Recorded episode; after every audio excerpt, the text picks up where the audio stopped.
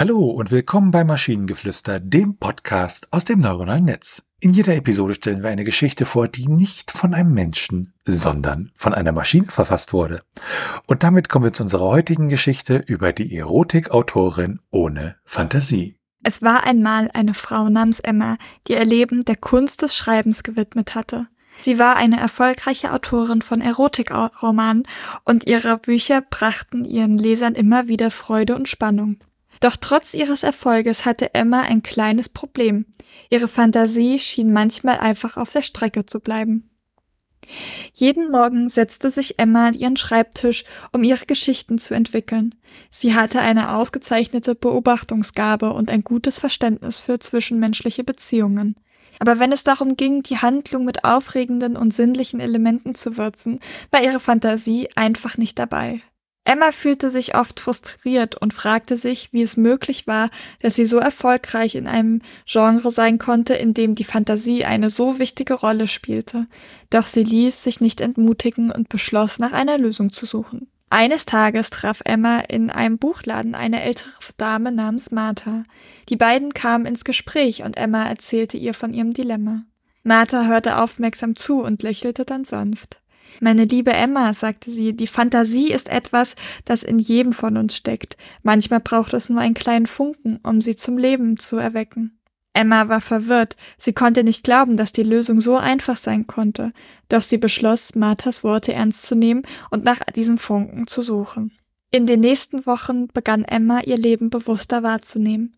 Sie achtete auf die kleinen Details, die sie umgaben, und ließ ihre Sinne aufblühen. Sie beobachtete die Menschen auf der Straße und lauschte den Geräuschen der Natur. Sie verlangsamte ihr Tempo und nahm sich Zeit, um die Schönheit der Welt um sich herum zu erkunden. Und dann passierte es. Eine zarte Prise strich über Emmas Gesicht, als sie durch einen blühenden Garten spazierte. Plötzlich füllten sich ihre Gedanken mit Bildern von Leidenschaft und Verlangen. Die Fantasie, die sie so lange vermisst hatte, begann zu sprudeln wie ein reißender Fluss. Emma eilte nach Hause und setzte sich an ihren Schreibtisch. Die Worte flossen aus ihr heraus und füllten die Seiten mit sinnlichen und mitreißenden Geschichten. Es war, als ob ihre Fantasie aus einem langen Schlaf erwacht war und nun mit neuer Energie pulsierte. Ihre Leser bemerkten den Unterschied sofort. Emmas Bücher wurden noch beliebter und ihre Lesungen wurden zu wahren Events. Die Menschen waren beeindruckt von der Tiefe und Intensität ihrer Geschichten. Emma wusste, dass sie Martha über diesen Durchbruch dankbar sein musste. Sie erkannte, dass Fantasie nicht etwas war, was man erzwingen konnte, sondern dass sie auf natürliche Weise entstand, wenn man offen war, die Schönheit der Welt um sich herum. Und so lebte Emma weiterhin als erfolgreiche Erotikautorin, aber nicht mehr als die Frau ohne Fantasie.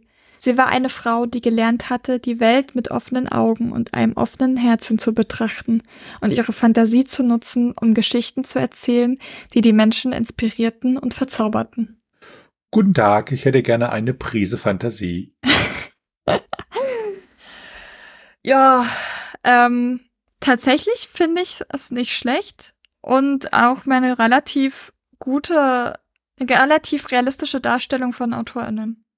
Stimmt, das ist ja immer so dein äh, Steckenpferd an der Sache. Ne? Ähm, ich fand schön, dass sie halt jetzt nicht irgendwie, ah, sie hatte den magischen Fantasiestein, sondern halt wirklich, dass halt Fantasie mit dem in sich selber beobachten und so kommt. Und also das fand ich relativ realistisch und und angenehm. Ansonsten war die Geschichte jetzt äh, irgendwie nicht super spannend. Also äh, weil irgendwie die ersten Sätze, äh, das ist Emma, sie ist super erfolgreich, und da war irgendwie schon, hm, okay, ja, was soll denn jetzt noch Spannendes kommen? Äh, wird sie noch super erfolgreicher? Hm, war irgendwie komisch.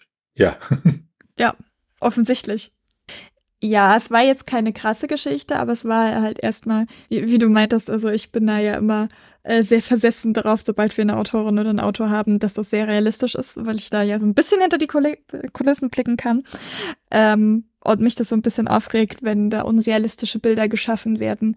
Und deswegen finde ich das, fand ich die Geschichte an sich gar nicht so schlecht, weil man, glaube ich, als Autorin oder als Autor oder auch generell in vielen anderen Punkten ja oftmals man an die Grenzen seiner Fähigkeiten würde ich jetzt nicht sagen, seiner Kreativität kommt und die, die zurückzubekommen teilweise echt schwierig sein kann. Deswegen habe ich schon so ein bisschen mit Emma mitgefühlt. Und dann tatsächlich die, die Welt bewusst wahrnehmen ist da, glaube ich, das Beste, was man tun kann. Und wenn ihr Ideen oder Stichwörter habt für eine Geschichte aus der Maschine, zum Beispiel über die Ringe mit den Augen, dann schreibt uns eure Ideen per E-Mail an info.tnsh.net oder über das Kontaktformular auf der Webseite. Bis zur nächsten Episode von Maschinengeflüster. Bye bye! Tschüssi!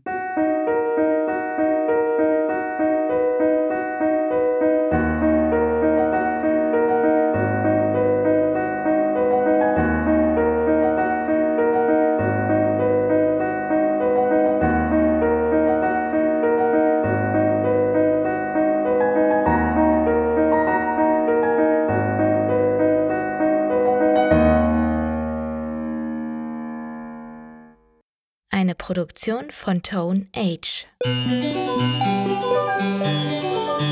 T1H.net